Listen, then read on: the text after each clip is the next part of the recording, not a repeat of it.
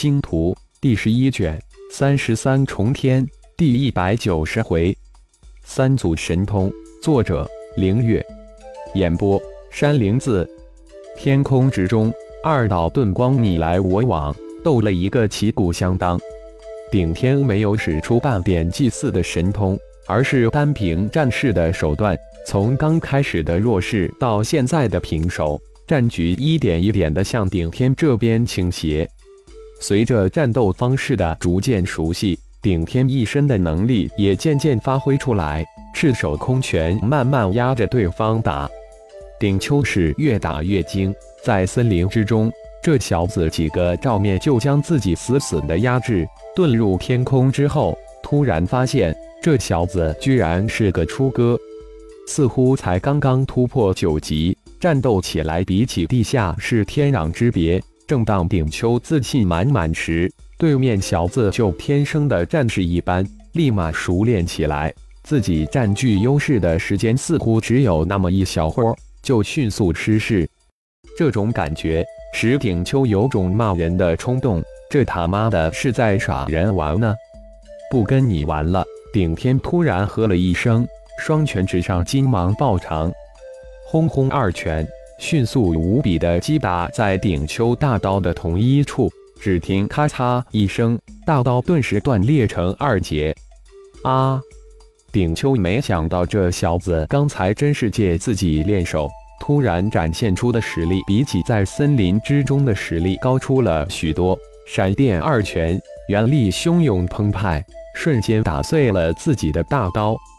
走！顶丘念头一起，借着机械之势。驾驭着遁光转身而去，想逃似乎太迟了。顶天十指幻化，取指一弹，一道金光深电而去。复顶丘灵魂深处传来一阵自己被凶兽盯上的悸动，耳边刚刚传来一个模糊的声音，就感觉身体突然被什么罩住一般。就是九级刺龙都能轻松缚住，何况一个九级的人？而且这个人已经丧失的斗志，连躲闪都没有，瞬间被无数道金丝捆绑了一个结实。凌空一抓，顶秋如同一个粽子一般倒飞回来。顶东，快走！就在顶秋被缚的那一瞬间，二道金色盾光一前一后闪电而至。顶秋一见，立即大叫道：“顶东的修为与自己相当，如果现在不跑。”结果可想而知，单打独斗，顶东很明白自己斗不过这位在部族排在自己之上的顶灿。有了那一段时间，想来顶秋已经得手杀了顶皇，自然就将顶灿引了过来，准备联手灭了顶灿。没想到刚到就发现顶秋被人生擒了，而且还大叫着让自己赶快逃命。想也没想。顶东身棍合一，凌空一棒，以泰山压顶之势扑了过去。好啊，二哥来了，抓一双！顶天哈哈一笑，右手一摆，粽子般的顶秋向森林之中落去，身形一晃，单手向那急如闪电而来的大棍抓去。不自量力，顶东暗在大骂一声，原力奔涌而出，欲一棒将那小子击杀。就在顶天大手抓住巨棍之时，手掌心突然升腾起耀眼的白芒，手位置白芒已如灵蛇一般缠上了巨棍。熔金顶天轻喝一声，这是第一次在战斗中使用激发出的先天融金神通，千万次的运用，顶天已经将这熔金神通修炼至大成之境。虽然距离圆满之境还遥不可及，但已经可以瞬间融化对方的祭炼的神兵利器。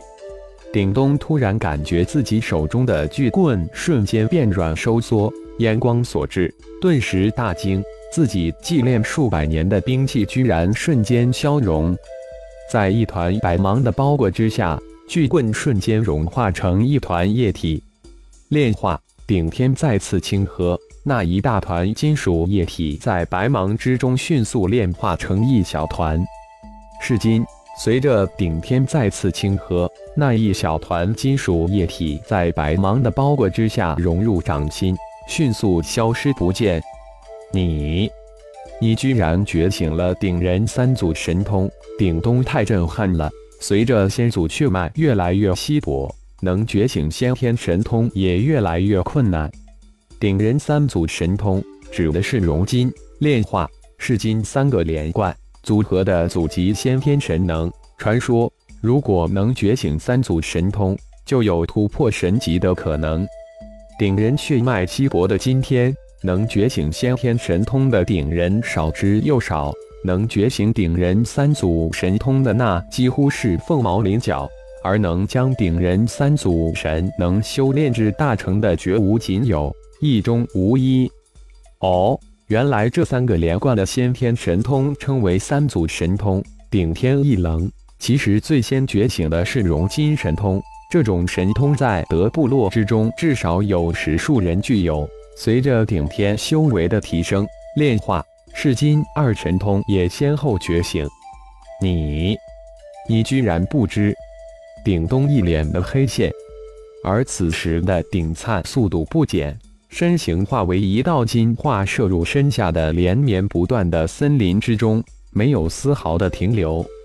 咔嚓声不绝于耳，被金光捆绑的顶丘砸断无数的树枝之后，轰的一声砸在地面上，正好落在顶龙等一众子龙战队的面前。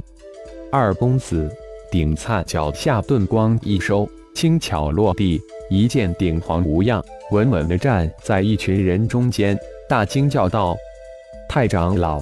顶皇大喜，没想到局面瞬间大变，拔腿就准备迎上去。顶龙大手一伸，轻喝道：“小子，别动，老实待着！大胆，敢对二公子无礼，还不跪下！”顶灿怒喝一声，没想到几个八级的家伙居然敢当自己面呵斥二公子，哈哈，好大的威风！顶龙哈哈一笑，反击道：“顶灿脸色一变，这一段时间被同胞追杀，一肚子的怒火，现在居然又被一个八级的蝼蚁般的家伙呵斥，身形一晃，电闪而去。太长老，不可！是他们救了我！”顶皇大吉，挺身而出，挡在顶龙等人面前。顶灿太长老的确排在顶丘。顶东两位太长老之上，但绝对强不了多少。而刚才自己亲眼所见，那位被称为大祭司的年轻人，一个照面就将顶丘压制的毫无还手之力。就在刚才，那一路追杀而来的顶丘，如同一颗粽子一般从森林上空直落下来，如同死猪躺在自己面前。那位大祭司绝对得罪不起。深情骤停，顶灿眼露凶光，惊诧沉声道：“那就饶你一命，还不跪下请罪？”呵呵，看来你根本没有看清眼前的形势，还在这里口出狂言，大言不惭的叫嚣。你比地下那人如何？顶龙呵呵一笑，双目神光直射而出，没有丝毫的惬意。大祭司轻松地生擒了这个九级高手。似乎以自己四人之力，也根本不惧这臭屁兮兮家伙吧？顶丘、顶灿这才注意到被捆得如同死狗一样的顶丘，脸色一变。刚才只顾着二公子，根本没在意掉落下来的顶丘，没想到高高在上的顶丘居然被人生擒了，而且还从天空中丢下来。看到顶灿看过来讥讽的眼神。顶秋满脸的死灰之色。感谢朋友们的收听，更多精彩章节，请听下回分解。